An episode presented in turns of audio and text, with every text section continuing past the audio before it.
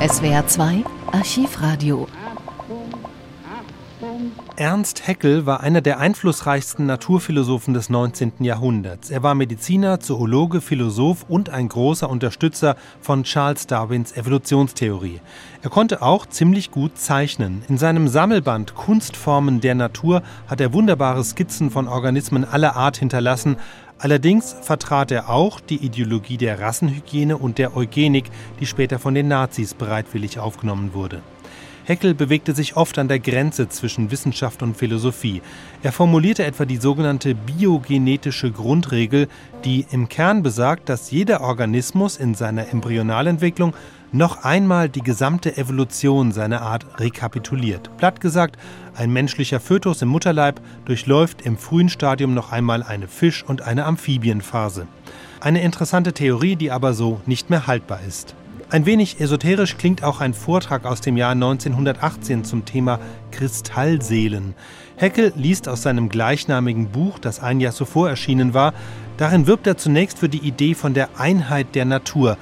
Eine Ansicht, die auch der modernen Naturwissenschaft nicht fremd ist. Sie besagt im Wesentlichen, dass alle Erkenntnisse, etwa über das Leben auf der Erde, am Ende mit physikalischen Gesetzen im Einklang stehen müssen. Heckel dreht dabei aber den Spieß um und erklärt, dass sich das Konzept der Seele auch auf tote Materie wie eben Kristalle übertragen lasse. Der verschriftlichte Text der folgenden Aufnahme findet sich auch in den Show Notes.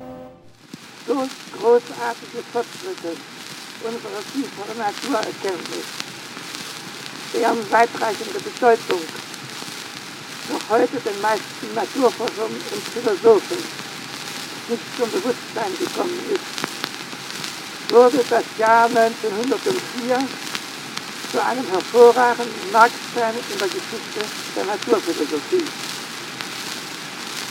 Als wichtigste Errungenschaft desselben betrachten wir die fundamentale Überzeugung von der Einheit aller Naturerscheinungen, die im Begriffe des Monismus ihren einfachsten und klarsten Ausdruck findet.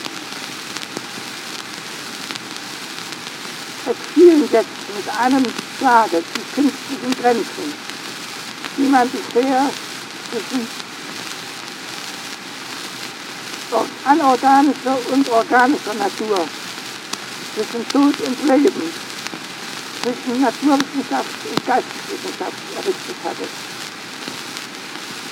Alle Substanz besitzt Leben. Anorganische ebenso wie organische. Alle Dinge sind beseelt. Kristalle so gut wie Organismen. Unerschütterlich erhebt sich aufs Neue die alte Überzeugung von dem inneren einheitlichen Zusammenhang alles Geschehens, von der unbegrenzten Herrschaft allgemeingültiger Naturgesetze nach ewigen ehernen großen Gesetzen müssen wir alle unseres Daseins Preise verlängern. Was Goethe vor 100 Jahren mit seinem wunderbar tiefen Naturverständnis geahnt und mit unvergleichlichen Dichterworten in Weimar und Jena prophetisch ausgesprochen hatte. Das ist heute zum strahlenden Sonnenlichte wissenschaftlicher Erkenntnis und Wahrheit geworden. Ernst Haeckel starb ein Jahr nach dieser Aufnahme 1919 in Jena. Die Aufnahme stammt aus der Sammlung Dögen. Der Sprachwissenschaftler Wilhelm Dögen machte es sich im und nach dem Ersten Weltkrieg zur Aufgabe, Reden bedeutender Persönlichkeiten, aber auch zahlreiche andere Stimmen auf Tonwalzen aufzunehmen. 1920 gründete er das Berliner Lautarchiv.